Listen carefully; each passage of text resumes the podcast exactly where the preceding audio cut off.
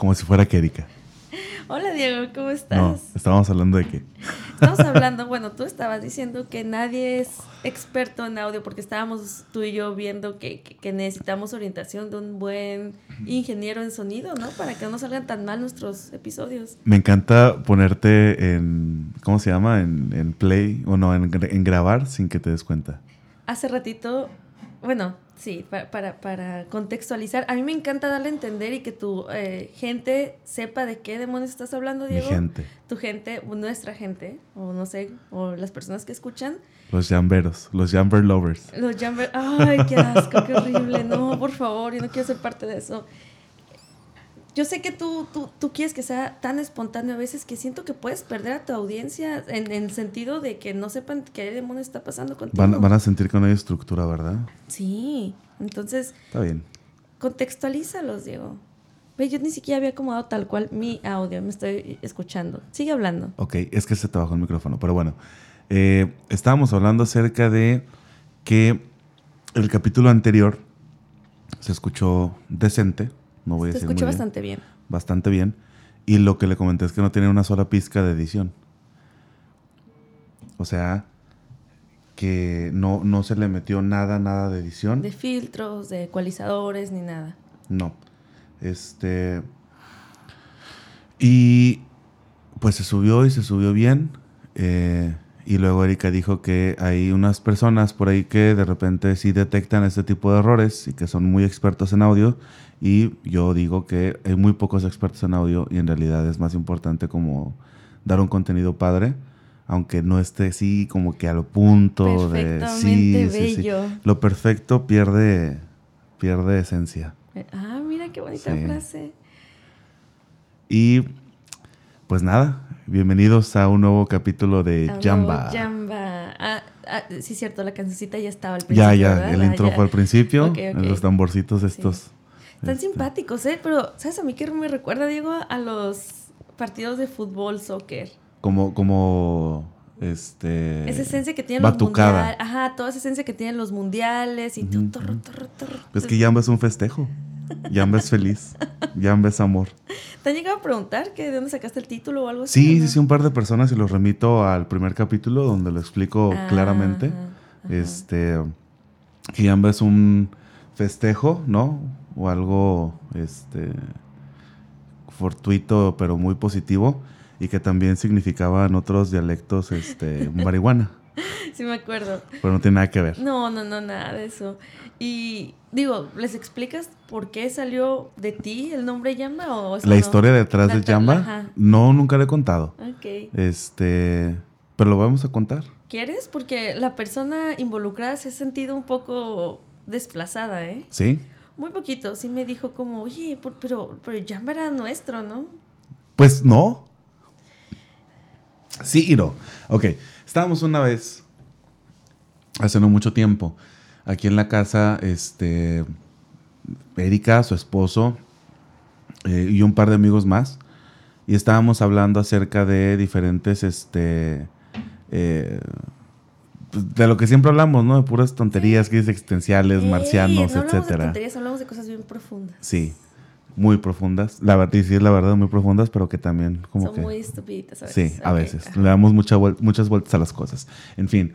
Eh, y de repente, una persona, que no voy a decir su nombre, empezó a excederse en su ingesta alcohólica y empezó a ponerse un poco eh, irracional, ¿no? Mala copa le decimos. Mala copa, mala copa.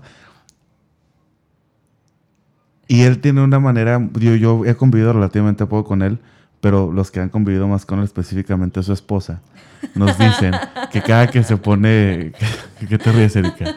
Que cada que se pone ebrio, eh, tiene, tiene como un temita de, de, poca atención y que trata siempre de, este, regresar la atención hacia, hacia él. Permítanme, estoy moviendo aquí un poquito porque me estoy saturando. Sí, está. Ahí creo que se tiró la. Diego, Diego, está saliendo. Bueno, volviendo. Volvemos técnicos. Volvemos en un minuto.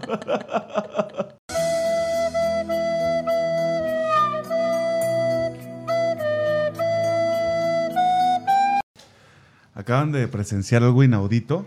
Algo en que nunca se esperó en un que inicio. nunca se esperó. El primer corte histórico. En el capítulo 4 es. 4. Es el 3, ¿no? No. El, Ah, sí, con el, con el intro, con el intro, sí, sí. sí, sí. Este. Pues tuvimos un problema técnico.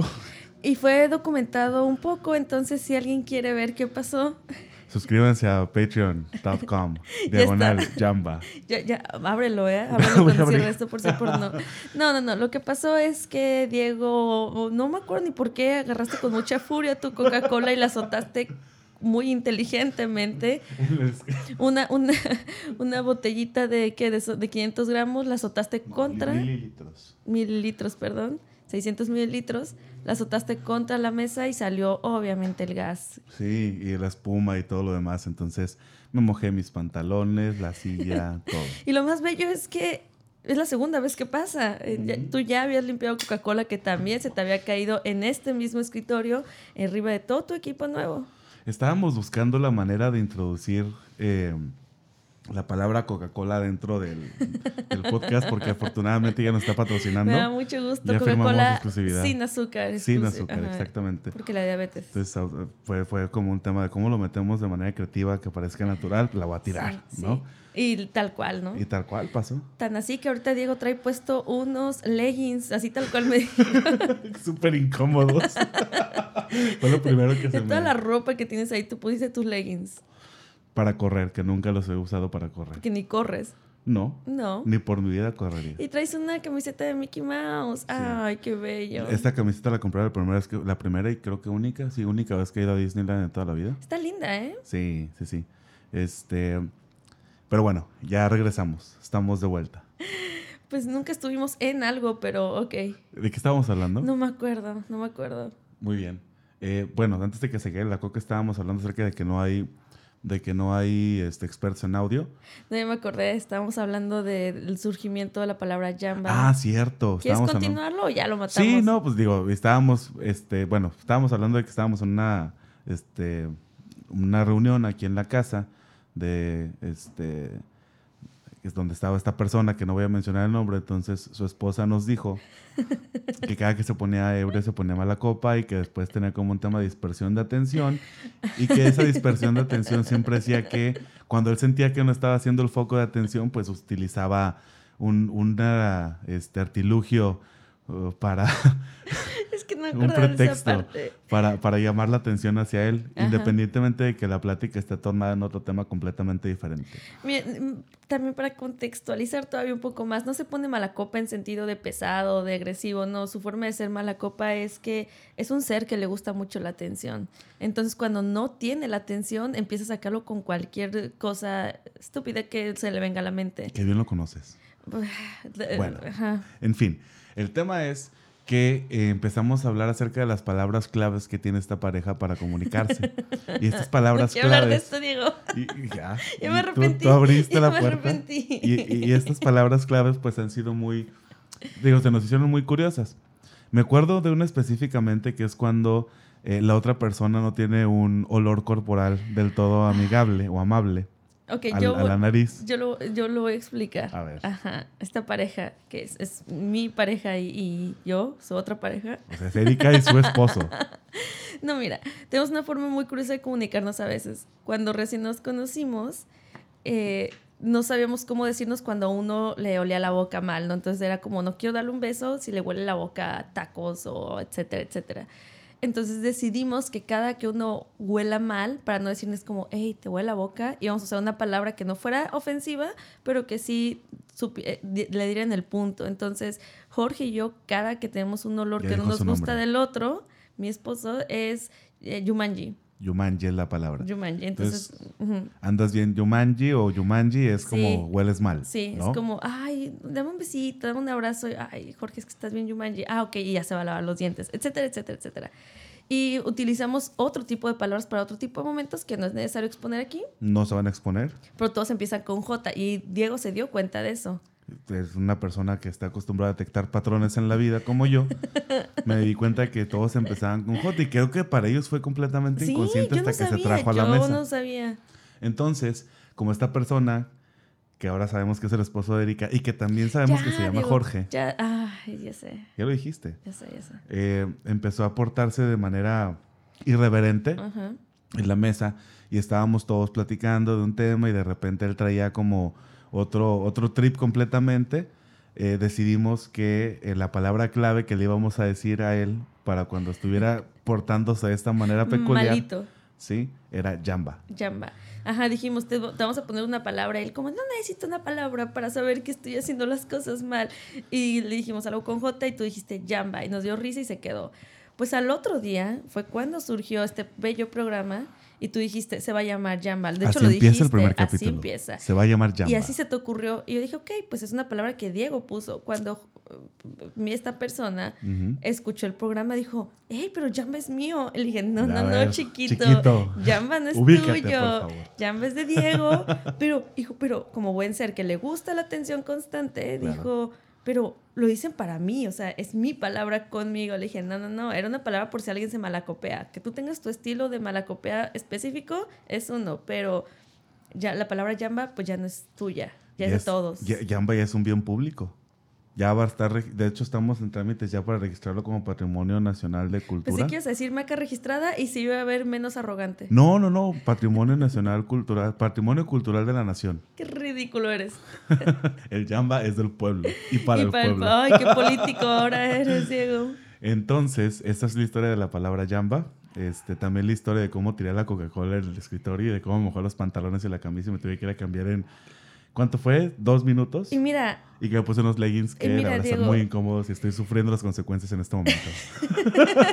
se te está apretando, se te está apretando la situación. se te está apretando como el, el, el, el- el asunto. el asunto del, del Jamba. Mira, y yo sé que quieres hablar de aliens, y yo sé que es tu programa, Marcianos. pero si me lo permites, creo que encontré un buen patrón aquí. A ver. Hablando de Diego incómodo, hablando de Diego repitiendo las mismas cosas, hablando de personas que se exceden de sus condiciones alcohólicas, Y que tiran la coca. que tiran la Coca-Cola. Creo que aquí hay un temita que a mí me encantaría platicar. No sé si ya lo detectaste. Ah, no, ilústrame. A ver, ya, a ver, dime. Es No te interesante. pongas nervioso, Dieguito, no cada que Erika sale con un tema, El programa no el sale programa al no sale al aire. Ok. ¿Cómo eres tú cuando estás alcoholizado, Diego? ¿Cómo es Diego cuando está alcoholizado? ¿Qué opinas de, de- de- de la gente que se alcoholiza y diferentes formas de reaccionar? A ver, está interesante. ¿Cómo soy yo? Yo creo que soy un Diego exponenciado. ¿No? Creo que todos, ¿no? Parte del alcohol es que te desinhibe socialmente y que sale tu esencia. Como tal. Pero siento que mi esencia no está tan despegada de lo que soy. O, no, o trato de no ocultar, o sea, no, no trato de no ocultar, sino oculto tanto quién soy en verdad. Este, porque siempre he tratado de ser muy auténtico en todos los aspectos. Entonces, mi yo ebrio y mi yo sobrio, creo que no estamos tan distantes uno del otro en cuanto a la esencia. Simplemente es como un yo con megáfono. Me río más fuerte, hablo más fuerte, este... Creo que soy un, creo que soy un ebrio chistoso. Nunca me, nunca me he identificado por ser agresivo o por ser este eh, insistente o por ser latoso. Me pongo muy cariñoso, mucho más cariñoso de lo, de lo normal, pero también eso soy cuando no estoy ebrio. Entonces, Pero cariñoso en el sentido de amorcito de verdad o cariñoso en el sentido de querendón. no, no, no, cariñoso en el sentido de amorcito de verdad. O sea, como que me fluye más el te Ah, yo sí, sí, ya, el de, ya. "Ay, yo te quiero mucho. sí, sí, y sí. ese Ay, qué bello, Sí, eso es bonito. Este, pero pues también, o sea, lo puedo decir sobrio, lo puedo decir borracho. Pero creo que va por ahí. Este, no, no, no, este, no disto mucho lo que sí es, digo, qué aburrido, ¿no? Pero, pero creo que sí soy yo como con megáfono, o sea, más como desinhibido, por así decirlo. Me están preocupando tus lagunas mentales, Diego. Bueno, es que una cosa es decir cuando, este, o sea, cómo eres, cómo te comportas, y otra cosa es que yo tengo nada más dos velocidades, ¿no? O este está, o sea, tengo, tengo nada más dos cambios cuando tomo, y por eso ya hace mucho dejé de tomar con ese, o sea, hace muchos años dejé de tomar, este, a ese ritmo, porque solamente me pongo cariñoso, me pongo, este, feliz, alegre, este, em, eufórico, etcétera, y después, ¡pum!, me desmayo. son las como, creo que son como las dos velocidades. Exactamente. Y eso es a lo que yo quería llegar, Diego. Yo sí me sé, yo sí me sé aquí para las personas que les pueda interesar. Sé muchas historias bellas, preciosas de un Diego alcoholizado, pero un Diego feliz. Muy feliz. Muy feliz. Y. ¿Y nada más? No, no, no, digo, hay más, ¿no? Este, de repente, pues uno no controla sus movimientos, este. ¿Cómo se dice? movimientos rítmicos pélvicos. eso no quiere decir. Porque. Iba a decir como trípticos de las tripas. Diego. Mira, me, me, me decepciona un poco tu poco o nulo conocimiento sobre anatomía para que digas que son movimientos trípticos de las tripas. en, inglés, en, inglés, en inglés son bowel movements. Para inglés hay una palabra así, bowel, que son mis entrañas, movements, que es movimiento. En español no existe como, ah, los movimientos no, pero estomacales. ¿a qué, pero... Se, ¿A qué se refiere? Más bien, pregunto, ¿por qué estás hablando de borracheras y de tus movimientos trípticos internos?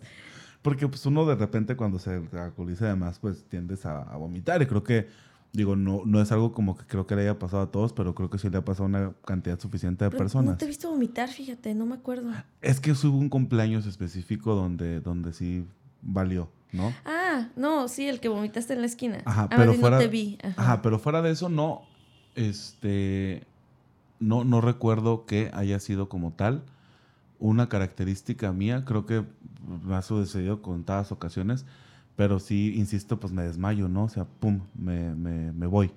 Y ahí es, se le, cayó una, se le cayó una corcholata. No, es una taparrosca, perdón. Este, pero sí creo que, creo que eh, de las veces, digo, obviamente, pues en la juventud uno apenas está conociendo sus límites. Este, y las veces que lo, que lo llegué a exceder con el tema del alcohol, sí me, me pues, pues, sí me terminaron hasta cargando, ¿no? En un par de ocasiones. Pero precisamente por eso ya hace mucho que no. Y fíjate que el tema del alcohol es bien, interesante. O sea, como todos, como cualquier persona, pues de repente sí disfrutas, o sea, tus, tus alcoholes, tus vinos o lo que sea que tomes. Pero siento que en la juventud es más como un impulso, ¿no? Por tratar de sentir esta euforia que te, que te, que te da el alcohol. Este, pero yo en, en, su momento, y ya más, más, este, más grande, más maduro, me di cuenta que para empezar ni disfrutaba el sabor, porque no es un sabor que sea agradable. agradable. No disfrutaba el sentimiento del día siguiente, o sea, la cruda, y no disfrutaba tanto el, el, la euforia que te da, ¿no? Este, ponerte happy o ponerte borrachín. Este, y, ahora me cuestiono mucho, ¿no? Este, ¿Por qué estoy tomando? ¿No? Si la verdad no, no es No es lo mío. No, ajá. Y, y, eso desde hace ya como unos, no sé, yo le calculo cinco o seis años, este, ha sido como muy característico de, sí voy a fiestas, sí disfruto mucho con mis, bueno, cuando se podía antes del COVID. Sí disfruto mucho con mis amigos. Sí disfruto mucho el ambiente, la convivencia. Pero, o sea, sí, tomo, este, pero tomo mucho más moderado, a menos que este, traiga como a lo mejor mucha presión o traiga mucho, este, que traiga mucha presión o, que la verdad diga, o sea, es que hoy sí me quiero poner happy, me quiero poner hasta las chanclas y lo hago, pero esa es una vez al año, dos a lo mucho, o sea, en realidad ya no. Nunca, y aparte creo que el, tema del alcoholismo nunca ha sido tan característico de mí. No, no, no. Más bien lo característico en ti que yo recuerde, porque a mí, digo, nos tocó vivir parte de... No me tocó verte tanto en la universidad cuando te ponías en borracheras con la gente de tu facultad. No. Pero me tocó definitivamente verte como en, cuando nosotros tomábamos, ¿no? Porque yo, si yo llegaba a tomar, era contigo y con otras personas. Sí, sí, sí. Y no era que fueras súper fan del alcohol, más bien mm. que no te sabías medir a ti mismo las pocas veces que tomabas, como que te confiabas. Fue un camino de autoexploración muy mágico. Y bello. Y cuando estabas hablando, ahorita que dijiste de la adolescencia y de la juventud, también es parte de ese crecimiento. Cuando estamos jóvenes, en esa etapa estamos descubriendo quiénes somos y estamos descubriendo nuestros límites y en, psicología le llaman también pulsión de muerte, como esas ganas indirectas de querer llegar a tu límite, a ver qué tan cerca estás de matarte en todos los sentidos, manejando, eh, eh, tomando, consumiendo cualquier tipo de cosas. Entonces, creo que estábamos en nuestra etapa de medir nuestros límites y no nos morimos, mira. Que es de Freud esa pulsión de muerte, si no me equivoco, ¿verdad? Pulsión de vida y pulsión de muerte. Sí, sí, sí. Que por eso vamos a, no sé, a Six Flags, a, querer matarnos en una montaña rusa, nos aventamos del bungee. O a sentir el bordecito que está entre la vida y la muerte, sí, ¿no? es sentir lo, lo, más... Uh, cercano posible una sensación de muerte. Y creo que todos los humanos, digo, no creo, todos los humanos lo tenemos. Sí, las señoras lo este ocultan mucho, ¿eh? Ahorita yo les pregunto a mamás y dicen, no, yo no, no, yo nunca fui así, yo no me quería morir. Pero siento que lo, lo, o sea, creo que todos lo tenemos, más no todos lo manifestamos de, de la misma manera. Ahí me está reñando Erika porque no estoy enfrente del micrófono. Ahí está. No tienes que decir todo lo que pasa en, en Yamba, ¿eh, Es como los subtítulos de... Sí, no tienes que. Si te dices una seña es para que lo hagas, no para que lo señales. Ok. Deja de señalarme con tu dedo de medio. eso no es cierto, eso no está pasando. ok, sigue, sigue. En fin, creo que todos lo manifestamos de diferentes maneras. Creo que no existe una mamá, una señora o un señor que no lo manifieste sino que de repente esas manifestaciones son más evidentes, son más obvias en unas personas que en otras. Yo no creo, digo, no soy psicólogo ni soy experto, pero no creo que todo, todo, todo problema de alcoholismo tenga que ver con pulsión de muerte, pero sí creo que en la etapa exploratoria, en la que estás viendo hasta qué tanto puedes llegar o cuál es el límite que tienes, creo que sí puede ir por ahí. Pero lo demostramos de muchas maneras, ¿no? Este, Puede ser desde la comida, desde el cigarro, desde el alcohol, el abuso de alguna sustancia tóxica ilegal como una droga, etcétera. Eh, apostar, inclusive tener relaciones eh, intensas. Yo tengo, bueno, una persona que conocí me decía que él sí disfrutaba llegar a límites muy fuertes con su pareja, con una pareja que tuvo en el aspecto sexual, físico, todo. Dijo, no hubo violencia, ah, de hecho lo dijo así y se me hizo muy fuerte, no consensuada. Toda la violencia que hubo física fue consensuada y en mi mente era como, o sea, ¿cómo? Me dijo, sí, a lo mejor lo estoy diciendo mal, pero nos gustaba vivir al extremo nuestra relación claro. en cuestión física y se, y se, y hay gente que, que, lo vive de diferentes maneras, pero yo siento que todos lo traemos en nosotros. Estaba acordándome ahorita, y de hecho lo acabo de volver a hacer, eh, no me gusta este como colita que le pongo de repente a las palabras, como que suenan medio fresones. ¿Como este, cuál? Como el, el, no me gustó ahorita. O sea, ah, sí, pero tú, tú, traes una como situación medio chilanga de repente, ¿no? Tú no, tú no eres así, la adoptaste. Tú llevas ya como unos seis años con ella. Sí, ¿verdad? No sé dónde, no, sé dónde la, la, la, agarré. Yo sí, pero pues no lo voy a decir en llama. pero este, sí estoy tratando de ser un poquito más consciente con la manera en la que hablo y tratar de quitarme ese... Con la manera en la que hablo. Exactamente. Yo sí la escucho y ya, ya, me adapté. Sí, sí, pero digo, a, lo mejor me, me, voy a escuchar un poco más sobreconfiado. Ajá. Este, en la manera en la que hablo o, muy, muy consciente. Pero estoy tratando de quitármelo, en fin. Este, pero sí, sí.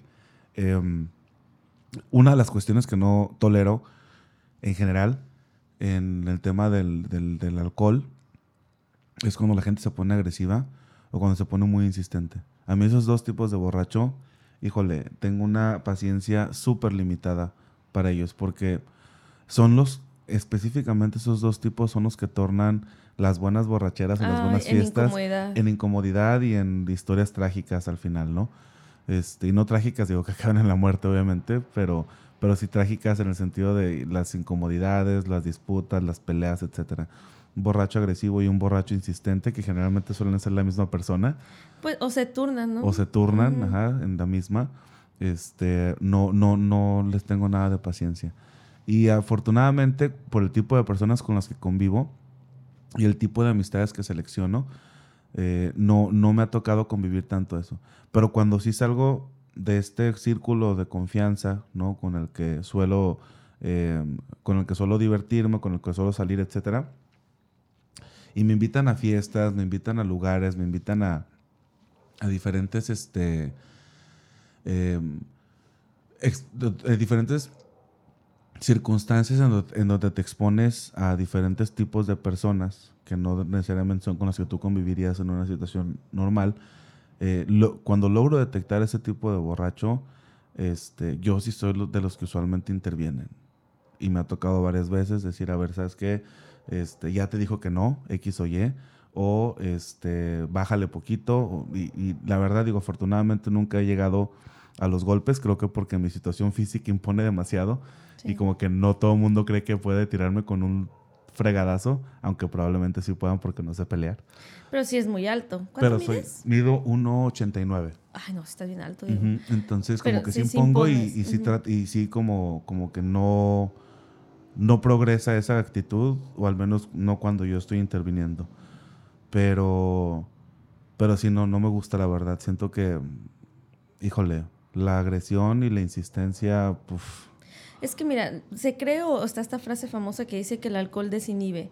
En parte sí, pero más que desinhibir lo que hace es que saca algo que tú estabas tratando de ocultar por algún tipo de- de filtro social, por ponerlo de esa manera. Es decir, que si tú ya traes mucho enojo, tristeza, frustración, si, estás, si, si la persona está bien caliente y lo que quieres ligar, el alcohol va a hacer que los patrones sociales se vayan rompiendo y empieza a salir sus necesidades reales. Entonces, si la persona venía de malas y venía de un trabajo, de, de lo que sea muy estresante, y toma, va a salir ese enojo que estaba guardando. claro, O su calentura, si lo que quiere es ya tener algún encuentro sexual, va a estar cochar. va- si lo que quiere la cochación, va a estar muy insistente en eso, porque la necesidad que traemos te gana con el alcohol. Sí, y eh, desafortunadamente vivimos en una sociedad, como diría el Joker, este...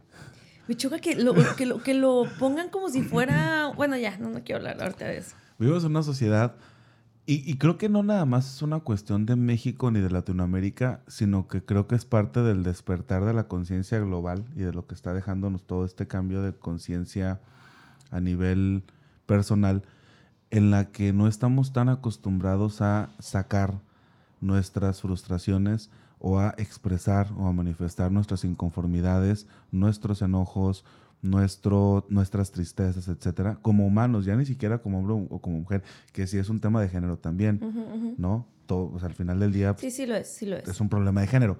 Pero creo que también las mujeres suelen pasar por ese tipo de situaciones, aunque no igual que los hombres, ni, ni por decir no igual, ni es ni más ni menos, sino es diferente nada más. Pero como humanidad en general no estamos acostumbrados a convivir con nuestras emociones, ni explicarlas, ni entenderlas, y mucho menos a manifestarlas. Sí, y aquí es que como mujer se nos permite mucho más expresar emociones como enojo, frustración, ira, es, ay, es, es mujer, está llorando, ay, es una vieja, está enojada, lo que sea. Pero los hombres, la, las- el- la única emoción que es socialmente aceptada y aplaudida eh, en los hombres es el enojo y la felicidad. La ira. Te- La ira, ¿no? Inclusive la ira a veces es hasta atractiva y te lo ponen como, mira qué macho te defendió, mira qué rudo te sabe decir, lo que sea. Pero eh, el otros, las otras emociones, como el miedo, como la tristeza, sale cuando estás alcoholizado y es cuando Claro. se le permite al hombre sacar su ira, como, ah, digo su tristeza, está bien borracho porque está, la- lo cortó su vieja, entonces está bien que yo ahora Ujú, que lo saque.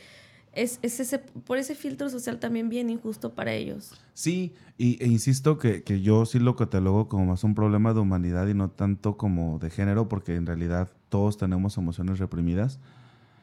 Y hasta que no aprendamos a hablar al respecto, porque creo que el primer paso es aprender a hablar al respecto, vamos a poder en realidad caminar hacia evitar que existan este tipo de situaciones cuando alguna sustancia está de por medio, ¿no? Eh, sí, todo ya existe, sí, todo es un catalizador de algo que está dentro que tenemos contenido eh, y que eventualmente sale. Y desgraciadamente cuando está tan contenido y sale es porque tiene tanta presión adentro que ya no pudo ser contenido y sale de la peor manera. Llámese agresión, llámese este, eh, insistencia, etcétera. Es lo, la peor bajeza. Pero sí es un tema pues de humanos, ¿no? Y ahorita tú lo dijiste también, es cuestión de presión. Tenemos diferentes válvulas Ujú. de escape y, y- y se le dice así tal cual, porque lo que necesitamos es sacar esa presión fuerte que tenemos y la gente Claro. lo puede sacar con el alcohol, lo puede sacar con el cigarro, Ujú. con la comida o con otro tipo de, de sustancias o inclusive actitudes. Digo, lo ideal y lo más bello sería que todos lo sacáramos con ejercicio, porque ahí sí saca toda la presión que tengas y aparte ponte bien guapo y bien fit. Pero tú, tú ¿cómo crees que sientes, o más, más bien tú como Diego, ¿cómo- qué tipo de acciones o actitudes tienes para sacar la presión que sientes? Hay dos, creo, situaciones que utilizo mucho, a las que recurro mucho. Desgraciadamente una es muy nociva, que es el cigarro. O sea, yo sí fumo mucho. He tratado de, de, bajar la cantidad de... ¿Qué es mucho para ti ahorita? Ahorita, este, mucho es, por ejemplo, una cajetilla al día. Pero ha habido muchos donde a veces son hasta dos. Eh, que afortunadamente ya nunca he llegado a ese límite porque lo rebasé y dije no quiero volver aquí. Y ha habido otras veces, otras ocasiones en las que conscientemente trato de bajar el, el, la cantidad de cigarrillos que me fumo al día.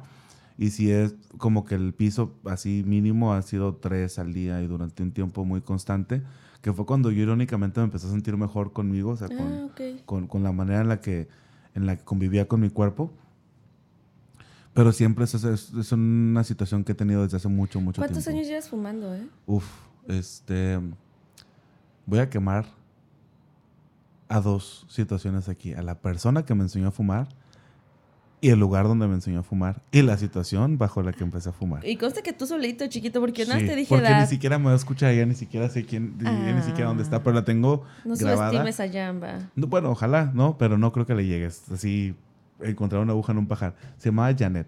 Es una muchacha este, que estudiaba conmigo en la preparatoria número 5 de Guadalajara, este, que fue la preparatoria en la que inicié mi estudio eh, de bachillerato. Janet tenía, yo tenía en ese entonces, a ver, salí de la secundaria a los 15, tenía 15 años cumplidos, este, porque siempre estuve como un añito abajo por el que nací en diciembre, este, tenía 15 años y ella tenía 17. Entonces ella entró a la preparatoria después, ya estaba como más madura, etcétera.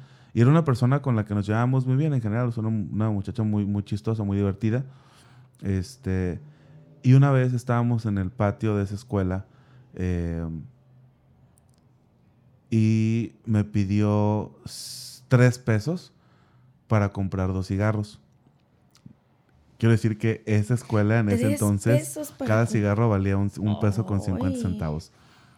Ese cigarro suelto lo fue a comprar adentro de la preparatoria en la cooperativa. es cierto. Sí, sí, sí. O sea, la tiendita vendía cigarros para los estudiantes de prepa. Sí, y podía sumar adentro de la prepa. Oye, pues ¿de hace cuántos años estamos hablando? Estamos hablando pues de hace 16 años. Entonces, este, se compró dos cigarros, me dio un cigarro a mí, porque no sé por qué pensó que fumaba. Creo que yo le dije que sí fumaba, pero no fumaba. Para quedar bien. Yo creo que sí. ¿Te gustaba Janet? No, nunca me gustó. Pero, pero sí creo que fue por ahí. O sea, yo, o sea, no, no, esa parte no la tengo clara, pero me conozco y yo creo que le dijo así, claro que fumo. te había preguntado, ¿has fumado? ¿Fumas? Sí. sí, sí lo he hecho, claro, casual. dos veces, ¿no? O sea, pero no, nunca había fumado. Este, me acuerdo que compró dos cigarros blancos, Marlboro blancos. Este, y lo prendí y, lo, y le calé, o sea, le, jalé el cigarro, pero lo solté, no le di el golpe. Y me dijo, ah, no es cierto, no sabes fumar. Ahí se nota exactamente. Y luego me dijo, se fuma así. Ese se fuma así. Marcó. Marcó hasta la fecha mi vida. Mm. Y yo creo que si las estadísticas no mienten, va a marcar mi muerte también. Cállate, Diego. Más bien, yo, yo pienso en ese 1.50 que fue un 1.50 que representó mucho, ¿no? Un cigarrito. 1.50 que me ha hecho gastar miles y miles de pesos en cigarros. Miles y miles de pesos en cigarros. Y también te va a hacer, si las estadísticas no mienten, que gastes en doctores. Pero, ¿qué, qué, qué dejas salir tú con, con el cigarro? No, fíjate que no sé eh, y ese es un tema que también eh, lo tengo muy consciente. Yo siempre he dicho que el cigarro es el vicio más tonto que existe. Porque es una dependencia que te creas artificialmente. Porque dices que es que fumo para desestresarme. ¿Y cómo se desestresan las personas que nunca han fumado? O sea, no es un tema de Yo he escuchado un montón de versiones de fumadores, ¿eh? Un fumador decía, es que así respiro, estoy respirando como se debe respirar. Digo, estoy metiendo algo que no es aire, pero estoy respirando, mira y fuma y inhala, porque yo le dije que con la ansiedad técnicas de respiración y me dijo, es que no necesito técnicas de respiración si fumo. Y se me quedó muy marcado, dije, ah, ok, sí es cierto, el, fumador está respirando un montón de cochinero, pero, lógica. pero tiene lógica. Otros dicen que cuando fuman no huelen el cigarro y eso me, tengo dudas, ¿es verdad? ¿Que no huelen? Que, o sea, tú no eres capaz de percibir el olor del cigarro cuando estás fumando. Sí, sí, sí se percibe y sabes cuando hueles a cigarro y sientes, digo, no, no sientes o no sabes como una persona que no fuma, porque los que no fuman creo que tienen menos eh, desarrollado, el, digo, tienen más desarrollado el tema de esto no huele a algo normal, Ajá. porque el cigarro no es normal, pero sí se lo hueles. Mira, otro, otro, otros, otro de los motivos, porque era una chica que me dijo, es que me chocaba el olor a cigarro en las fiestas y la única forma de no oler el, el Ah, bueno, sí, sí ya, ya poniéndolo así, sí es cierto. O sea, o sea te que, que ella acostumbras está tanto al olor. y ya no percibe porque dice que se le hacía muy fuerte siempre y que la ropa Es que sí y es cierto, una persona que no fuma rápido te dice, es que hueles Ah, a cigarro, ¿no? sí. Aunque no hayas fumado todo el día, es que hueles a cigarro. Es que tu almohada huele a cigarro, es tu camisa huele a cigarro, ¿no? Sí, sí es, sí es, sí es este, muy común que las personas que no fuman sean más eh, perceptivas al olor a cigarro. Y pasa algo muy curioso, las personas que fumaban mucho y dejan de fumar, se vuelven todavía más Perceptivas. perceptivas de ese olor, sí. Me ha pasado con personas que han dejado de fumar, que me cuentan que es mucho más el tema que de lo que perciben. Este, pero la, la intensidad con la que perciben el olor a cigarro. Y Este, digo, y otras posturas también remarcan que las personas que fuman y que toman también tienen como este esta situación infantil, infantil que se quedaron atorados en, la, etapa oral. Puede ser. O sea, digo, todas las explicaciones pueden tener lógica y creo que todas las explicaciones conjuntas explican el fenómeno del tabaquismo junto con la química, la dependencia de la nicotina, Claro, claro, etcétera, claro, ¿no? fuertísima. Este, para ser muy honesto, nunca he tratado de dejar de fumar en toda mi vida, desde los 16 hasta la fecha. Creo que, o sea, cuando tenía 16 fue el primer cigarro y fue cuando aprendí a fumar, pero no lo tomaba como algo constante. No fue hasta que llegué a Tijuana y empecé a trabajar como encuestador y empecé a convivir con gente, con, con gente mucho más grande que yo, o sea, que me, dobla- que me doblaba la edad, que ya traían el vicio remarcado, que ya- ahí fue cuando yo creo que empecé a agarrar ya el cigarro como vicio, ¿no? Pero ha sido, ha sido un tema que ha formado parte de mí, aunque sé que es nocivo y sé que es súper malo y sé que es lo peor, el peor vicio este, que existe. Bueno, no el peor vicio, pero uno de los vicios más nocivos que existe para la sociedad. Este, pero honestamente, independientemente de que me estrese o no me estrese, de que respire o no respire, huela o no huela, el cigarro es un gusto para mí. O sea, Es un placer. es un placer. Y no es una cuestión de que estoy muy estresado y ah, me fumo un cigarro y lo... Se me baja el estrés. No, porque no se me baja el estrés con nada. Soy una bola, de estrés andando Aprendí siempre. a vivir ya con él y es parte de mi día a día. Sí, no, no es tanto por, no va tanto por ahí, sino que es una actividad, bueno, una actividad, es un- una cuestión, algo que disfruto. Un hobby. Pues sí, está muy mal, muy mal. Este, Digo, digo, ya sabemos que fumas, hay mucha gente que fuma, ya deja de... de pues, justificarme. te estás latigando, dices Sí, dos cosas del cigarro sí. y luego empiezas a hablar de todo lo malo que es, ya todos Pues la verdad- sabemos, la, ya verdad todos es que, la verdad sabemos. es que sí lo disfruto. Lo he planeado dejar, no. Lo quiero dejar, sí, eventualmente. También un deadline importante que me puse, y esto no lo había hecho nunca, es que hasta los 35 quiero fumar. Tienes 33 ahorita, ¿no? 31. Ah, sí, es cierto. Ay, ¿por qué te subí tanto? No, ya me acordé de otra. Tengo 31 años. Este, sí, sí me gustaría a los 35 empezar a hacer un esfuerzo consciente por dejar de fumar. Este, ¿por qué la fecha? No sé. Este, muchas veces, muchas personas me han dicho, es que yo cuando tuve mi primer hijo dejé de fumar porque dejé de preocupar, de, de Preocuparme por mí, me para- pro- Es que la gente dice cosas muy chistosas en cuestión del cigarro. Está ¿eh? bien. Todo el mundo justifica sus, sus cuestiones como, como mejor les plazca o como más les acomode. Este, la verdad es que sí es un tema que yo disfruto honestamente. O sea, para mí el hecho de llegar a la casa, tomarme un café y fumarme un cigarro y ya, ¿no? Y la otra cosa con la que lidio el estrés o la presión específicamente y que hasta la fecha independientemente, porque el cigarro no es como tal una cuestión de estrés, yo creo que va más por la cuestión de la ansiedad. Pero el estrés, hasta la fecha, lo único que me lo ha quitado ha sido jugar Nintendo, Los videojuegos. los videojuegos. Pero eres de los que juegan, eh, es que no, no me sé las nomenclaturas, el RPG o eres del- ah, No, o sea, yo digo, en general le entro casi a todo, Ok. este, pero por ejemplo los de disparos, los shooters, casi no, o sea, muy pocos he jugado. Este, aventura, sí, pero lo que más me gusta es el RPG. El RPG es altamente matemático y es como que, ay, voy a subir Pero de para nivel. un- un hombre de negocios de casi dos metros, de que, que, fuma dos cajetillas diarias y que tiene barba y todo. Digo, estoy diciendo puras santadas, ¿no? Pero está curioso que les guste RPG a Sí, sí, sí. Y la verdad es que, que... Digo, para contextualizar, ¿cuáles son los juegos RPG para los que eh, no son gamers? Ajá, el, el, el, RPG en inglés significa Role Playing Game, o sea que tú juegas el rol del personaje. Este, y básicamente lo que caracterizan a los RPGs es que tienen mucho texto, o sea que son historias muy largas o historias muy bien este, hechas, o sea, es una historia con un principio, un contexto, un universo, un mundo, un final, etcétera, que ahorita todos los juegos tienen esas características, pero eso, eso, ese tipo de, o ese género se caracterizó por mucho tiempo por tener ese tipo de juego, de, de, de, de característica, caracterizó característico, utilicé mucho esa palabra, pero bueno, ese tipo de, de pues sí, de características, perdón. no te quiero salvar, ¿eh? no, no, estoy, estoy, disfrutando tu trabalenguas. En fin, este...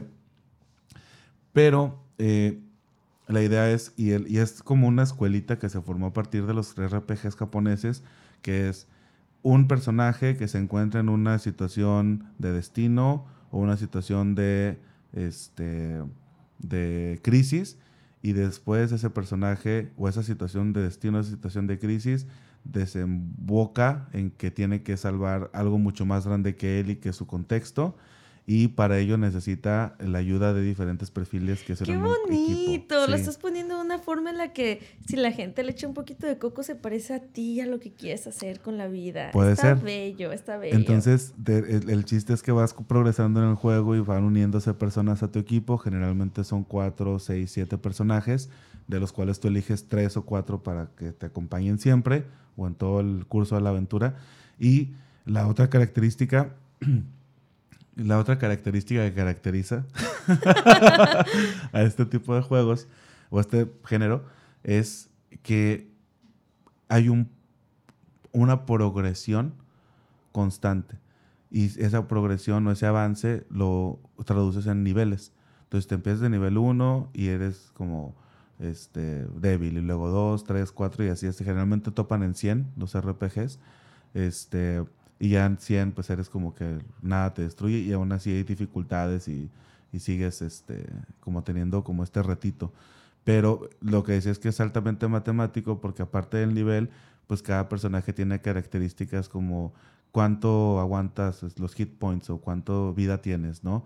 Y luego cuánta fuerza, cuánta destreza, cuánto este, carisma, etcétera. O sea, todo es un set de, de habilidades que van creciendo conforme vas subiendo de nivel y luego la armadura, ¿no? Cómo modifica la armadura esas habilidades o cómo te hace crecer en fuerza, en magia. Entonces, es todo un, todo un rollo, la verdad.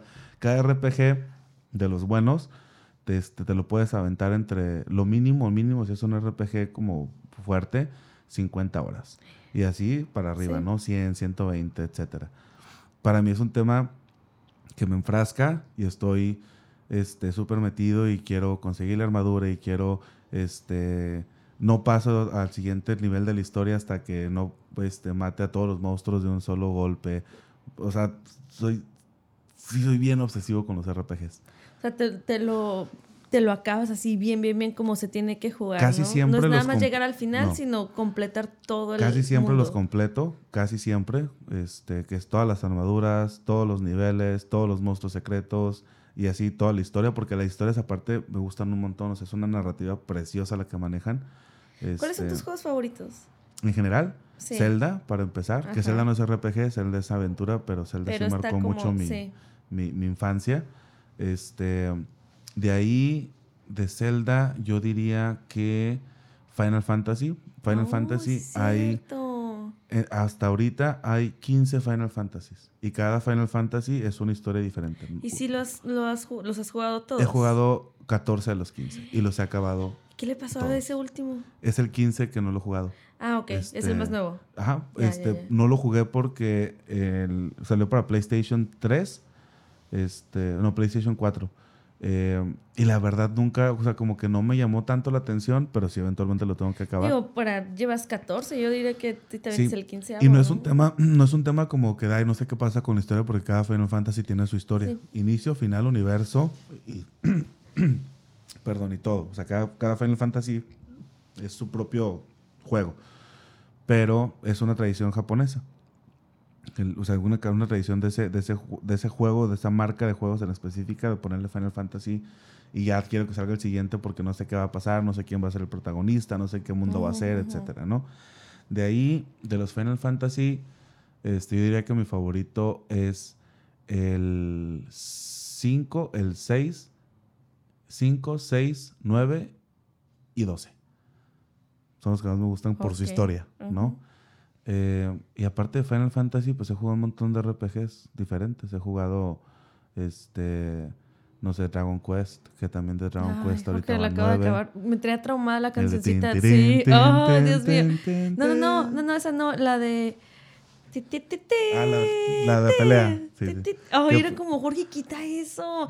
Y me decía, Erika, es que hubo un problema con los, los fans. También están hablando de esto: que el juego es muy completo, es bello, es muy inteligente. La música Piensan, es horrible. Piensan en todo, hasta visualmente yo, yo, yo lo vi, es muy bonito. Pues es, es de Akira Toriyama, ¿no? Parte de la- del arte. Los que hicieron los bonitos, o sea, sí. los personajes. Pues yo lo, yo lo vi y dije, ¿por qué está Trunks ahí? Sí. Ah, porque es ese Ajá, pelo morado del sí, güey. es, Es, es idéntico a Trunks, es del futuro. idéntico, es idéntico.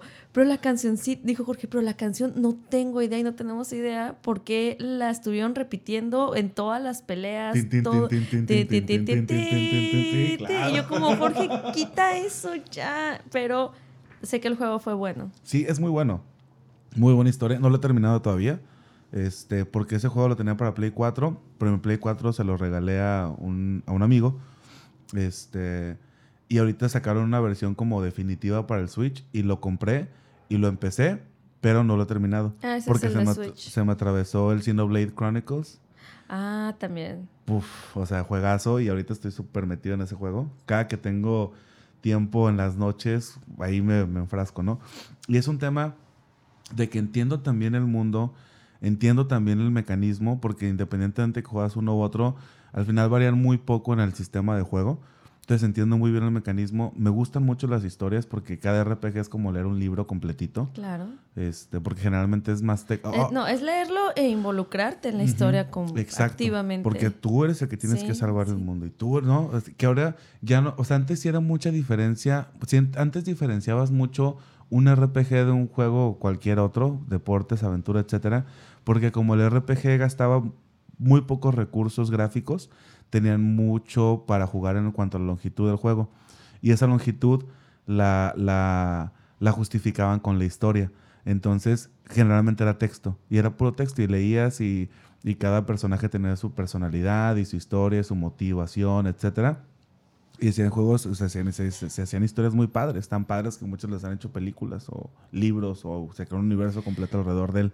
Antes de que, de, de que continúes, me llama la atención cómo dijiste que jugar videojuegos te ayuda a escaparte y te ayuda a desconectarte, pero es involucra un nivel de esfuerzo mental también muy grande. Digo, cuando Increíble. por, por eso digo, tu trabajo es muy pesado y justamente, tú, no, creo que no lo has dicho di- tal cual en Jamba, que tu trabajo tal cual es pensar y crear estrategias mentalmente, ¿no? o sea, no eres técnico con las manos, en lo absoluto todo es muy lógico. Pero cómo tu manera de escaparte de eso es siendo igual de lógico, pero en un mundo eh, mucho más eh, aventurero, en un mundo más, ficticio. ¿Cuándo descansa tu mente? Tengo la respuesta perfecta para eso. Mi mente nunca descansa. Y no es que sea un genio de IQ de 200. No, y sabemos que en teoría la mente siempre está Ajá. activa hasta cuando duerme, ¿no? Quitando toda esa parte. Yo siempre estoy pensando en, en- en lo que va a pasar y siempre estoy pensando en este, la incertidumbre y siempre estoy pensando en que, que- a dónde me va a llevar el siguiente paso que voy a tomar o la siguiente decisión que voy a tomar. Pero es que no es que pienses, Diego, todos pensamos, más bien tu mente siempre está buscando una estrategia y eso puede llegar a ser cansado. Y es muy cansado porque en la vida real, fuera de los juegos, hay mucha incertidumbre. Y esa incertidumbre me genera ansiedad. Y esa ansiedad yo trato de controlar o trato de minimizarla con adelantarme a los pasos, que es lo que me ha hecho como hasta cierto punto ser bueno en lo que hago por las estrategias, etcétera. Cuando estoy en la vida real yo soy muy disperso, muy disperso. Estoy pensando ahorita en un tema, luego en otro, luego llega otro, luego llega otro problema, luego lo resuelvo, luego estoy, o sea, siempre estoy disperso y siempre estoy pensando en, mil cosas a la vez. Exactamente. Empezamos hablando de marcianos y acabamos hablando de cocas Nunca hablamos de marcianos, Diego, ese es el punto. Todavía. Pero bueno, el punto es que a pesar de que también de que, de que, el juego también requiere un nivel de involucramiento estratégico y de mente y de estar leyendo y de estar involucrado y de estar pensando y de estar superando obstáculos y barreras constantemente, es una sola cosa en la que me tengo que enfocar. Y hasta ahorita no he encontrado otro hobby u otro escape, por así decirlo, que me haga mantener mi concentración en un solo lugar tan eficiente como lo son los videojuegos. Para mí. A mí, el hecho de que algo me obligue a poner atención en una sola cosa, aunque esta cosa sea la cosa más compleja del mundo, con que me obligue a poner atención a una sola cosa, para mí es un descanso increíble. Ok, ya entiendo, sí, ya tiene sentido. O sea, yo descanso jugando a pesar de que siga pensando, siga haciendo, siga... Porque también te desconecta de todo tu mundo en el que tienes mucha responsabilidad y aquí sí se involucra también una responsabilidad de no que no se te muera el personaje, que llegues a la conclusión, etcétera. Pero mínimo estás descansando de otras cosas que no tienen un final allá afuera. O independientemente, independientemente de que tenga o no tenga final, estoy siendo capaz de enfocarme en una sola cosa. Y esa es como una de las cuestiones que más aprecio cuando juego. Por eso, para mí es un espacio súper, súper importante dentro del día, aunque sea una hora, aunque sea lo, el tiempo que sea, es llegar al final del día y tener esta oportunidad de desconectarme aunque sea un ratito. Aunque esté haciendo tareas repetitivas en el juego o aunque esté frustrado porque no puedo este, matar a X monstruo, que sea, estoy en una sola cosa. Y para mí eso no tiene precio, no tiene precio porque de otra manera no lo puedo lograr. Si me pongo a editar, por ejemplo, el podcast, estoy con 10 ventanas abiertas viendo. O si me pongo a, pensar en el trabajo, este, estoy resolviendo mil variables a la vez y mil problemas a la vez o mil temas a la vez. Este, siempre he sido muy disperso en la mente. Mucho me cuesta trabajo concentrarme. Mucho me cuesta trabajo. Me cuesta mucho trabajo concentrarme. Este, y una de las cuestiones que me ha hecho como concentrarme han sido los juegos. Eso y la lectura. Son las dos cosas que más disfruto porque me hacen enfrascarme y ubicarme en un solo lugar. Y como el RPG es mucho de lectura. Es parte de, es una forma diferente de estar estimulando tu creatividad y tu mente. Exactamente. Digo, uno es con eh, visuales, bueno, no visuales, sino uno es con este personajes ya construidos y otro es con letras, pero es parte de la misma Pero los RPGs tienen letras, o sea, los RPGs, insisto, les, o sea, un RPG tiene texto a morir, o sea, tiene libros y libros de texto, ¿no? Y estás leyendo y leyendo y leyendo. Para mí las dos cosas que me gustan más se enfocan en un solo ¿Qué prefieres, los videojuegos o el cigarro? No, no qué haces más, sino que disfrutas más. Los videojuegos, sin duda. ¿Dejarías primero el cigarro que los videojuegos? Sí, definitivamente. Yo no creo, no creo honestamente que vaya a pasar un día. Bueno, sí han pasado muchos días, pero no creo que vaya a pasar este una sola semana en la que no agarre un juego de que, que me muera. Wow. Sí, es algo que la verdad disfruto mucho. Sí, de todo. Qué bello. Y le sé a las consolas y, o sea, yo, yo juego desde. A ver, el primer juego que. Digo, el primer, este. La primera consola que tuve la tuve a los siete años. Y desde los siete años hasta hoy, 31 años, nunca he dejado de tener una consola en casa para jugar. A veces la más nueva cuando se puede, a veces una generación atrás, este, pero siempre estoy jugando, siempre estoy con algo que jugar. Y eso ha sido como también un tema que me ha, que me ha definido mucho. y, pero te sientes orgulloso también de serlo, ¿no? Hay personas que, que es como, ay, no, no quiero que sepan que soy gamer, es que, y mm, principalmente por sus figuras eh, sociales, ¿no? Es que cómo van a saber que yo siendo empresario, siendo inversionista, juego videojuegos, veo que son más orgullosos de su esencia gamer los artistas, inclusive. Porque hasta cierto punto ellos crean los juegos, ¿no? Y, ellos forman parte del proceso y, de, y, de, y, de, y, del, y del rol que juegan dentro de la sociedad. El, que el- los videojuegos les abrieron un nicho completamente nuevo de trabajo a los ilustradores, a los artistas, a los sonidistas, a los escritores, Sí, etcétera. es una producción audiovisual de algún tipo, ¿no? Cinematográfica carísima. Sí, o sea, hay juegos sí. ahorita que cuestan más que una película. Pero ha sido todo, todo- toda una industria que se ha desarrollado y que ha evolucionado de una manera muy padre. Y que esa evolución ha sido pues estrepitosa, ¿no? No, no ha sido ni. O sea, no- han sido 30 años en los que, en los que ha crecido todo este, todo este tema. Este. Permítame. Yo te puedo permitir, Diego, pero No, digo, estás en un programa en vivo y la gente lo está escuchando. Yo te permito todo lo que quieras. Sí, perdón, estoy respondiendo un mensaje. Un mensaje urgente de su trabajo.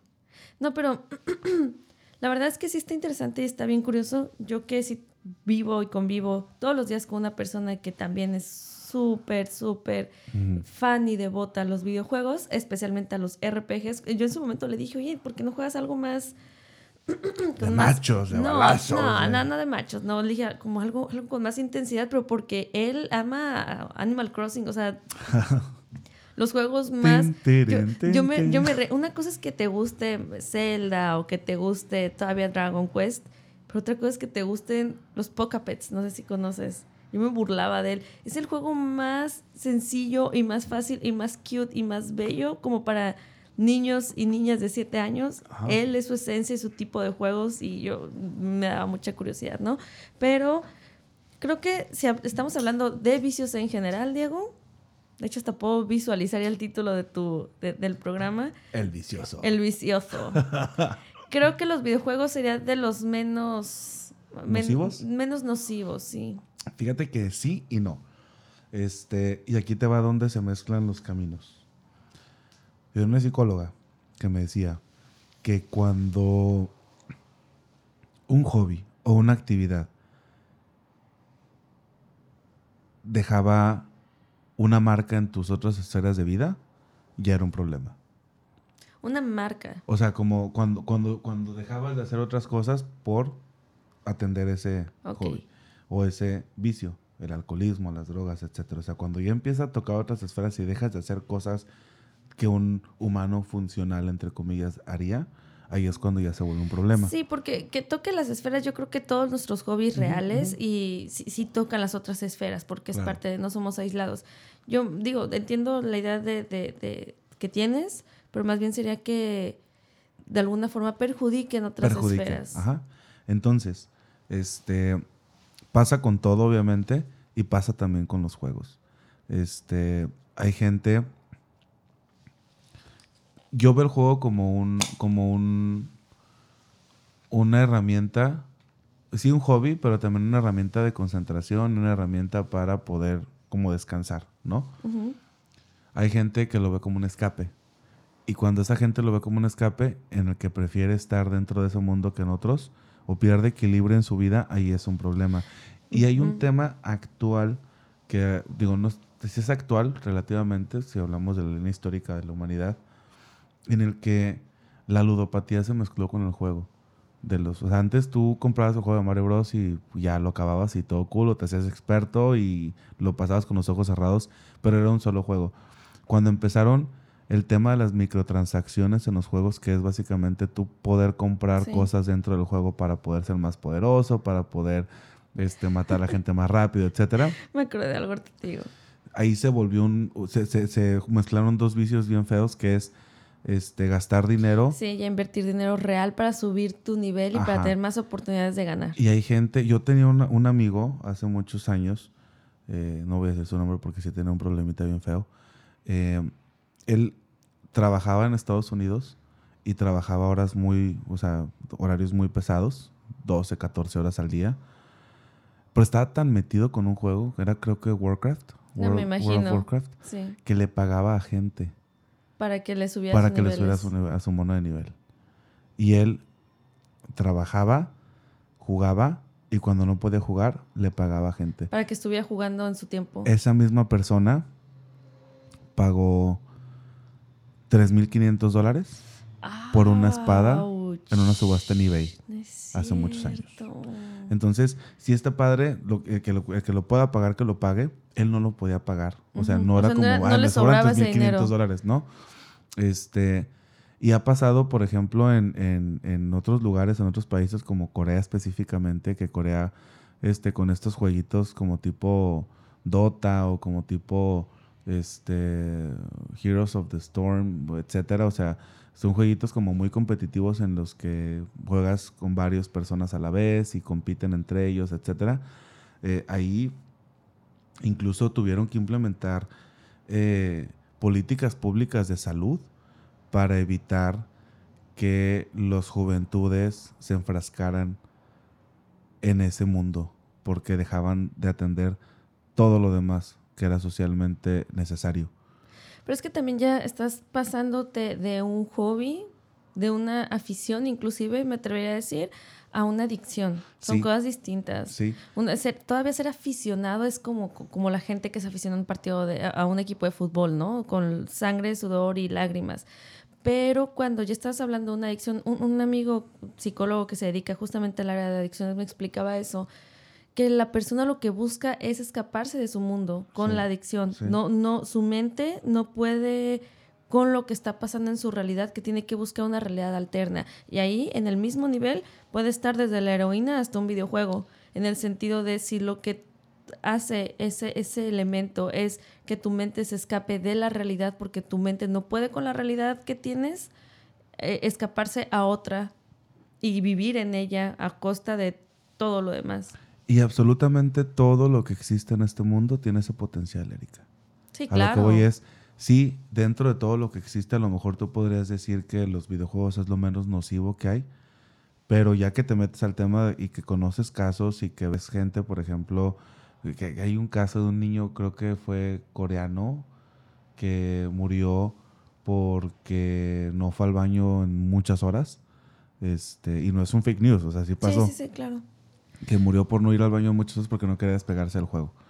Este... Pero a lo, que lo que me refería con nocivo, obviamente si lo íbamos a otro polo sí iba a ser algo nocivo para la persona, pero el nivel de personas alcoholizadas, la cantidad de personas alcoholizadas que han llegado a matar a personas inocentes, si se puede decirlo de alguna manera, no se compara con el nivel de adictos al videojuego que han llegado a... Sí hay, o sea, sí, hay, sí hay de vicios a vicios. Sí hay grados de, de, hay grados de, de, severidad, ¿no? En los que puedes catalogar los vicios humanos. En cuestión de sociedad, pero si hablas de la forma personal, o sea, como individuo, sí hay sí, te digo que... Es el mismo. Sí, ahí sí puede ser como tan dañino tomar un montón de Coca-Cola o jugar un videojuego. La afectación social es diferente, el origen es el mismo y el grado de accesibilidad que tienen los diferentes cuestiones que nos pueden causar un daño es diferente. O sea, eh, no es lo mismo invertirle tiempo a tomar, que es muy fácil, ¿no? Muy corto, muy... es una...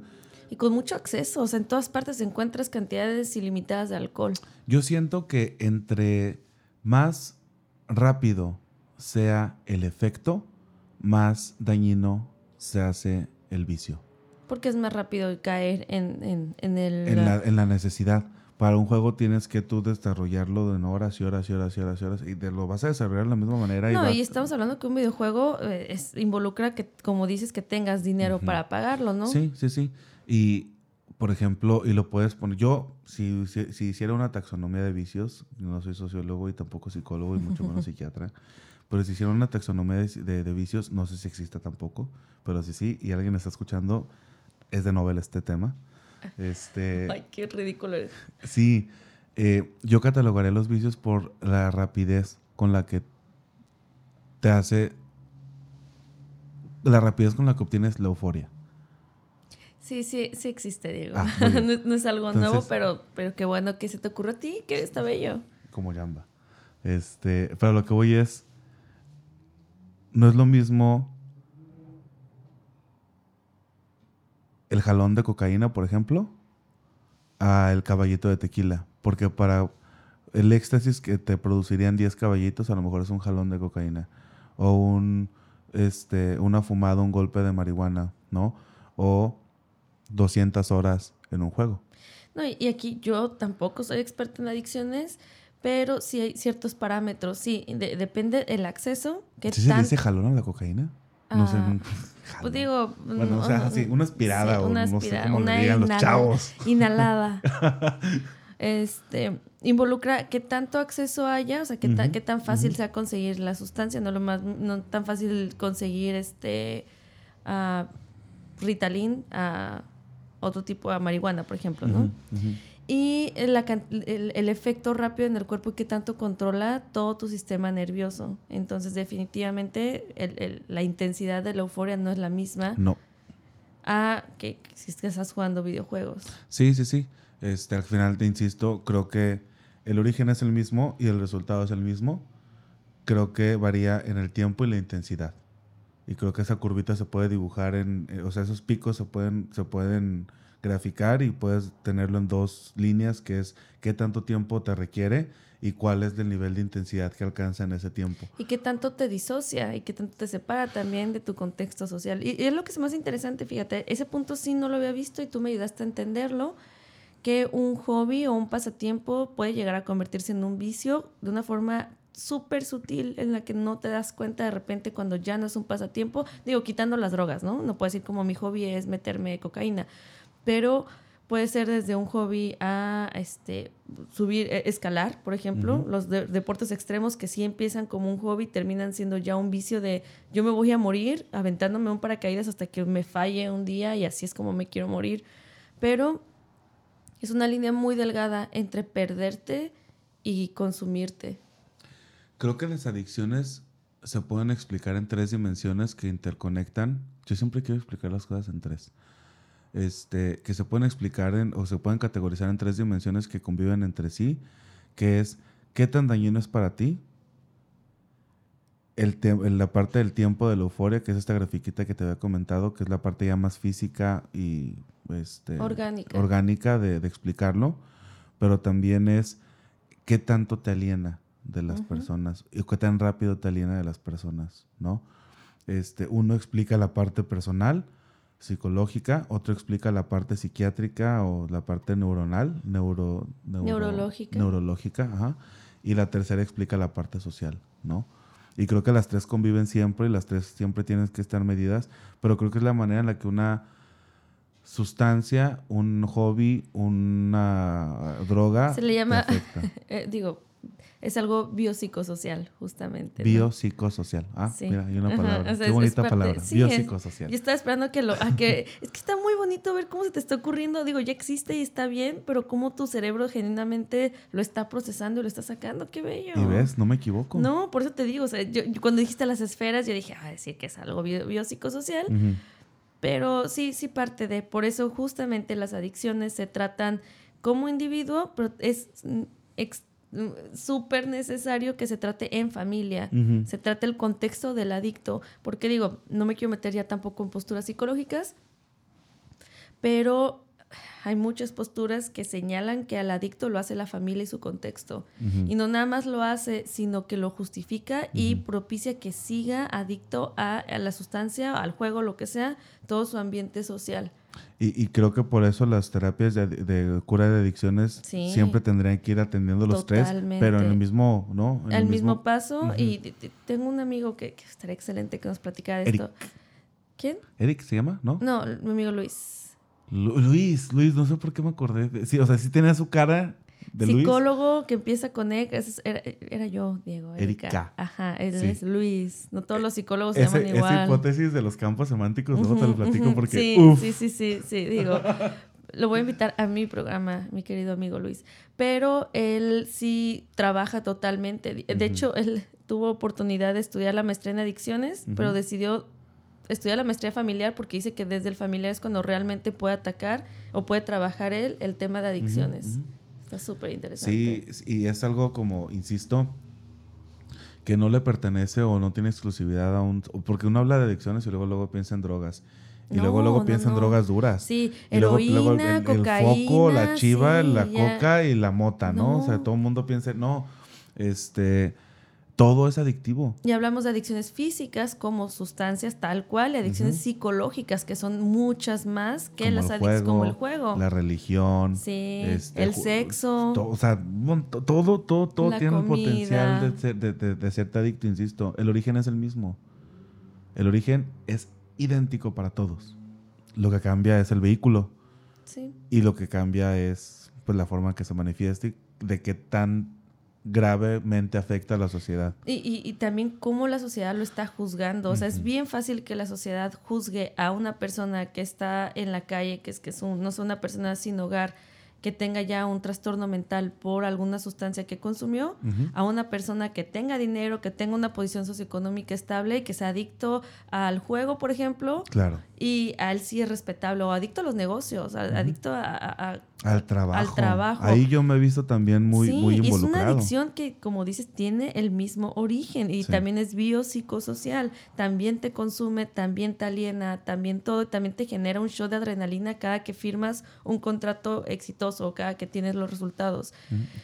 Pero también la, cómo lo ve la sociedad es lo peligroso. A qué sí se le aplaude y a qué no. Sí, o qué tan tolerante es eh, una adicción sobre la otra, ¿no? Por ejemplo, el alcohol versus la marihuana o este el alcohol versus la adicción al juego o el alcohol sí. y cómo la romantizamos o sea tú ves a un rockero pisteando y dices como es parte de su esencia, ¿no? Pues sí, ni modo que sea rockero y que no tome y no fume y no se tatúe, ¿no? Por ponerlo de una manera. Sí, sí, sí. Ahí sí se lo aplaudes. Tú ves a un cantante de reggae y pues ni modo que no fume marihuana, pues es parte de la esencia. Sí romantizamos también esas cuestiones y también seguimos propiciando que la persona se meta más a su adicción. Romantizamos y, y, y normalizamos. Y hasta cierto punto lo que se romantiza y se normaliza, se idealiza y cuando se idealiza forma parte ya de un arquetipo y el arquetipo hace que a fuerza tengas que encajar y que, y que la persona construya su identidad con lo, acabo estaba leyendo hace ratito un artículo que se me hizo muy interesante que decía no no eres espiritual eres adicto y me metí o sea lo estaba leyendo y hablaba justamente de cómo esta ola que después estoy segura que tú y yo vamos a hablar esta ola de personas que se meten al mundo espiritual pero pues desde, las, eh, desde los psicotrópicos. Soy bien espiritual porque me meto ayahuasca y hongos y peyote y el, este, ¿cómo se llama ese cactus de San... Bueno, San, Pedro, San... Es un santo. Eh, me froto la ranita y todo y sienten que son personas sumamente espirituales, pero realmente están hablando de una adicción que hay dentro y no, no puedes hablar de una persona hippie espiritual sin que diga que se metió peyote bueno, consumió peyote para que no se vea tan despectivo. Sí, sí, sí. Y es, seguirlo normalizando también. Sí, y, es una de las cuestiones, insisto, yo respeto mucho todas las manifestaciones de espiritualidad que existen, tanto religiosas como no religiosas, eh, porque siento que también son manifestaciones muy humanas, pero ya cuando se habla de un involucramiento físico, ¿no? Orgánico, eh, ahí es donde yo digo, mm, no, se me hace que no va por ahí. Este, porque a mí se me hace, y, es una de las cuestiones que comentábamos en esta mesa de plática, eh, donde, donde surgió la palabra ya, bueno, no la ah, palabra, sino eh, siento que es un atajo. Así como la cocaína puede ser un atajo para la felicidad, o la marihuana suele ser un atajo para el, la, relajación, o el alcohol puede ser un atajo para lograr esta soltura social. Siento que este tipo de cuestiones, los hongos, el peyote, insisto, no estoy en contra, yo respeto muchísimo y, y, la verdad no forman parte de mi identidad ni de mi cultura, pero entiendo por qué la gente puede hacerlo desde una parte sociológica, pero también desde una parte espiritual. Pero a mí se me hace que es un atajo lo veo como, ah, sí, pues quiero lograr esta conexión con un ser supremo, con el universo, etcétera. Este, pues vete 100 años a recluir en un monasterio budista y para que veas que estos 100 años te van a dar todo el entendimiento del mundo y vas a lograr gastar toda tu vida o vas a poder, perdón, este, pasar toda tu vida en la búsqueda constante para que al final te des cuenta que la respuesta voy a poner es más, nada. Más, más cínico. Digo, es que no, quiero tocar tanto este tema, pero tengo un buen amigo porque yo en mi corazón lo sigo considerando un buen, buen amigo, que tuvimos una, una confrontación muy, muy boba y muy simple en Facebook. Terminamos borrándonos y seguimos borrados cada uno de nuestros Facebooks. Ok. Porque él, este, no nada más tiene como ideologías de, este tipo, sino que es, parte de su trabajo es eh, trabajar con personas que están encontrando su camino a través de sustancias psicotrópicas, por ponerlo de una forma simple, ¿no? Y con lo que causó como el conflicto fue que en una de sus publicaciones, mientras estaba promocionando su trabajo, digo, todo es válido, sí puso como un, una intervención de este tipo, que era ayahuasca, ¿no? Una intervención de este tipo equivale a 60 años de terapia psicológica. Y eh, me causó risa, ¿no? Te triggeró. Me triggeró primero como ¿qué? O sea, digo, son temas distintos. Tú puedes trabajar tu parte espiritual, anímica, lo que quieras con sustancias psicotrópicas, pero los psicólogos es una ciencia. O sea, no es, no es nada más una terapia para sentirte bonito y sentirte bien. Es, una ciencia estandarizada. Y no se mide por años. Y no es como que una. Sí, sí, sí, Una sesión de consumir peyote te va, va a equivaler a 60 años de terapia psicológica. Y no, creo que era menos, ¿eh? creo que era como 30. Pero sí me causó conflicto y digo, si sirve para enganchar en el negocio, pues es válido. Pero, lo confrontaste. Sí lo confronté y no... no y cada uno defendió su punto y terminaron por separarse. Porque una idea no convivía con la otra. No, y porque estaba no nada más nuestra identidad, o sea, no, no es nada más nuestra profesión, a lo que se dedica ella, a lo que me dedico yo, sino es parte de, cómo pensamos y cómo estructuramos nuestras ideologías. Y entonces ahí ya choca un poco. El amor sigue, el cariño sigue, estoy segura, pero no es nada más a nuestro, nuestro área de trabajo, es nuestra forma de pensar. Tu estructura ya de, de, como humano, como persona, lo que te define. Y, y si te fijas, la base que él sienta no es tan distante de lo que yo hablaba, ¿no? Probablemente sí, Erika. Por eso un atajo. Y al final del día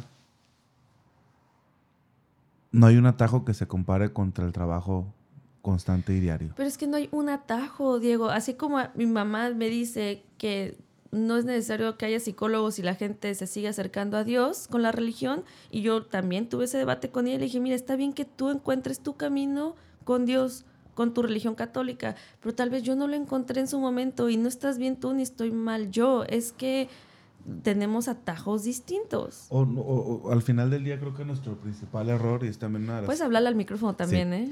Digo, si quieres. Le estaba hablando al cenicero. Este, una de las cuestiones, y yo también, que forman parte mucho de mi estructura ideológica y mi cosmovisión, es que uno de los grandes errores que cometemos como sociedad, como humanidad y como personas es tratar de separarlo, cuando la naturaleza de todo es estar junto y cuando la naturaleza de todo es convivir en armonía. No podemos separar la religión, la espiritualidad, la psicología, lo orgánico, lo inorgánico, porque al final del día todo forma parte de una sola cosa. Este, que a lo mejor el nivel de entendimiento de ciertas figuras eh, tienda a separarlo porque es más fácil destruir, categorizar y organizar que entenderlo como un todo, porque entenderlo como un todo al final es no entender nada pues se vale, ¿no? Por eso las guerras entre religiones, por eso las guerras entre ideologías, por eso los críticos de las corrientes de pensamiento filosóficas, etcétera, ¿no? Pero creo que sí es un error que cometemos que es separar las cosas. Este, sí siento que hay situaciones que pudieran llegar a, que pudieran llegar a hacernos pensar que el consumir cierta sustancia, cierta hierba o cierto raíz, este, eh, psicotrópica pudiera liberarnos o pudiera hacernos accesar a ciertas áreas de nuestro cerebro que a lo mejor están muy bloqueadas, que yo lo siento, yo siento que es muy válido, este, pero al final del día, insisto, siguen siendo eh, maneras fáciles de llegar a... Y la puerta fácil, todo el mundo sabemos que no es la correcta ni la indicada. Siempre que se te presenta algo de la manera fácil versus algo que puede ser como muy laborioso, que te puede costar trabajo, tiempo, casi estoy 100% seguro que el camino correcto es lo segundo, porque lo primero te va a llevar incluso a lo mejor a llegar al objetivo y no poderlo disfrutar, no poderlo valorar como se debe. Y porque también hay que ser conscientes, o sea, es, como dices, tener un equilibrio entre, y no una cosa está peleada con otra. Yo puedo llevar terapia psicológica y aparte consumir ayahuasca y aparte tener una religión y aparte ser adicta, bueno, no adicta, jugar videojuegos. Y me integran como persona y me ayudan en conjunto. Pero cuando ya se vende como esta es el camino, esta es la solución y por aquí Nada es, pues Nada no. Es. Nada es, y insisto que hasta que entendamos que no hay que separar, sino hay que unir, vamos a encontrar la respuesta a todas las incógnitas del mundo. Y, y no estoy hablando específicamente de, de las personas espirituales, No, no, entre no, comillas, es- ¿no? es todo. Por ejemplo, esta vez que estuve en una crisis por la cuarentena, eh, mi esposo sí me dijo, Erika, yo sé cuál va a ser el remedio para que tú te sientas mejor y desestresada. Y me bajó videojuegos. Y me ayudaron un poquito, pero no me enganché como él. Y es como, ¿cómo no te puedes estresar eso? Tú ya lo tienes todo. como Entonces en su mente es, me funciona a mí, entonces te tiene que funcionar a ti. Y no es algo malo, así como la religión. Las personas que te convencen que tienes a Dios y Dios te está llamando y es el llamado, etcétera, no es que lo hagan para fregarte o para unirte a su secta, uno que otro sí, pero no todos. Es porque si a ellos les funcionó, sienten que les puede funcionar a todos. Y lo están haciendo desde una desde un- de- lo están haciendo desde una perspectiva muy válida, muy padre, muy bonita, ¿no? O sea, es como que yo te doy mi solución. Así como, por ejemplo, eh, y es una pregunta recurrente que, que- que me, han, que me han llegado a, a hacer. Este, si me preguntan eh, cómo saliste adelante o cómo hiciste que te fuera bien en la vida, Sí, o sí. porque relativamente, digo, siempre todo el mundo nos puede ir mejor, este, y no estoy muy bien en todos los aspectos pero sí he logrado como una carrera y he logrado establecerme y he logrado este, hacer cosas muy padres con, con- con mi tiempo y con mi capacidad. Y tú me preguntan, ¿cómo lo hiciste? Pues yo te puedo dar el camino que yo hice, ¿no? No durmiendo, sacrificando cosas, Sí. amistades, relaciones, Pero no vas a decir que ese es el camino que la gente tiene Pero que es lo que me funcionó a mí. A un niño de 15 años, ¿qué es lo que tiene que hacer para llegar a donde A lo mejor el niño de 15 años tiene papás que a lo mejor le pueden dar una educación más, más este, privilegiada y esa educación más privilegiada le va a hacer llegar en menos tiempo a donde estoy yo este, o a donde quisiera estar que a mí y va, o sea, es válido. Cada quien tiene caminos diferentes y cada quien lidia con sus responsabilidades y con su, eh, con su, el pesar de su ser de manera diferente, ¿no? Y, y yo insisto, la única regla que yo considero que aplica para todo es si es fácil, no va a ser bueno. O sea, Va a ser placentero un ratito, pero tampoco es el camino. Exactamente. No vas a convertirte en una persona mucho más social nada más cuando No. estás ebrio. O no y voy, si lo dicen, es como necesito tomar porque así me suelto. Pues no. o no voy a lograr la iluminación masticando peyote, Exacto. ¿no? O sea, eh, no, no va por ahí, pues. O sea, no es una cuestión de que tengan que depender de algo extra. Y, es- y ese es uno de, los- de mis principales argumentos. No viene de afuera, viene de adentro.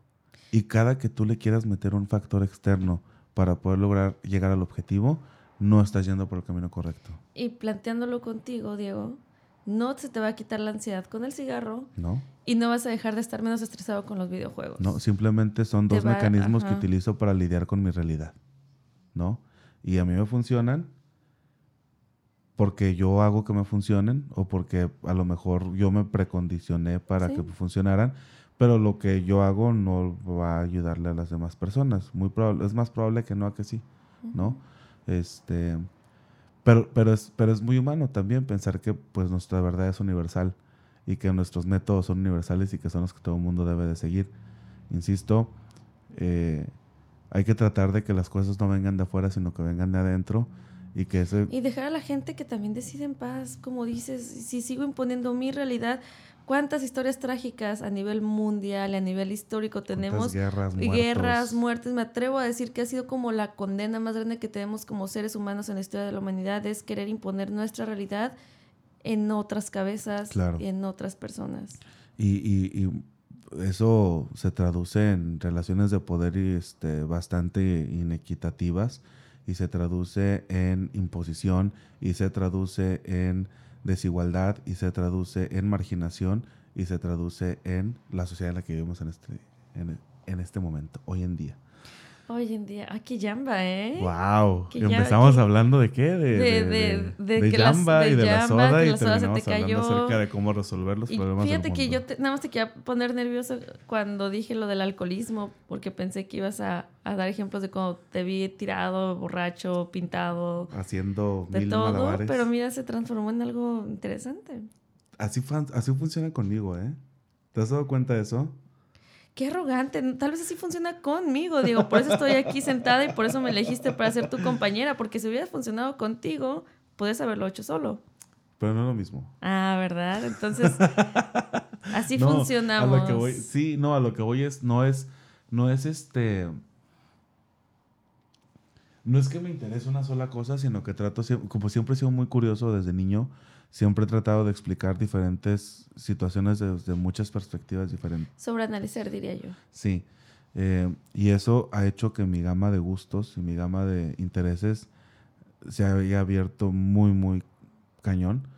Entonces, este, está muy padre porque de todo lo que de todo lo que puedo hablar, lo hablo con cierto nivel de profundidad, menos de las cosas que no me interesan, como los deportes, por ejemplo. O sea, Ah, yo sí. O sea, cero- nunca vamos a tener un Yamba deportivo. nunca. Bueno, Al porque- menos de cómo, de cómo afectan los... de- de- No, no, no. Estás hablando ya de mafias Sí. y de ligas y, Y todo- de todo. no, no, pero, de así de deportes de, ay, como un partido de fútbol, o del Cruz Azul, o si del América, o qué sé yo. No, la verdad, no. No es un tema mío. Este, pero creo que ese es el único de todos los temas que, que- con los que me he enfrentado, creo que ese es el único que no domino o que no me interesa dominar. Este, Que está y no es- interesante. Yo no soy fanática de ningún deporte, pero y, y no es que domine todo, pero sí siento como que a todo le he entrado en algún momento, ¿no? Este. Y ha estado padre todo este camino. Pero eso es a lo que me refería, pues como que yo siempre soy bien, bien, bien enfrascado con, con mis temas. Bien, así. Pues qué bello, qué bueno. Por- Para eso está Yamba y por eso estamos el día de hoy aquí escuchando una hora veinticinco de programa. Cada vez son más largos los episodios, ¿te Pues cada vez te, te, de- te explayas más y Sí, sí, sí. Tengo que arreglar mucho el tema de mi tono de voz y esta colita de medio chilangona que tengo. Ah, ya, ya se me había olvidado, fíjate. No, yo todo, o sea, Yo- es una yo cruz sé con la qué- que vivo yo cuando sé grabo. por qué la tienes y si quieres lo explicamos ya que acabe Yamba. Ya por que- respeto a ti Sí. Y a, y a la audiencia. y a la audiencia. Muy bien. Esta vez lo voy a hacer bien. Es, esto me lo digo cada vez que inicio algo y generalmente no. Funciona. Espero Pero- que sea en todos los aspectos de tu vida. En esta ocasión lo voy a hacer bien. Muchas gracias por escucharnos. Ay, qué bien, qué, bon- qué bien, qué bien. Ha sido un honor La cara. compartir este, seas este ridículo, micrófono con ustedes y este espacio. Espero que hayan llegado al final y nos vemos la próxima. Muchas gracias por escucharnos. Nos vemos.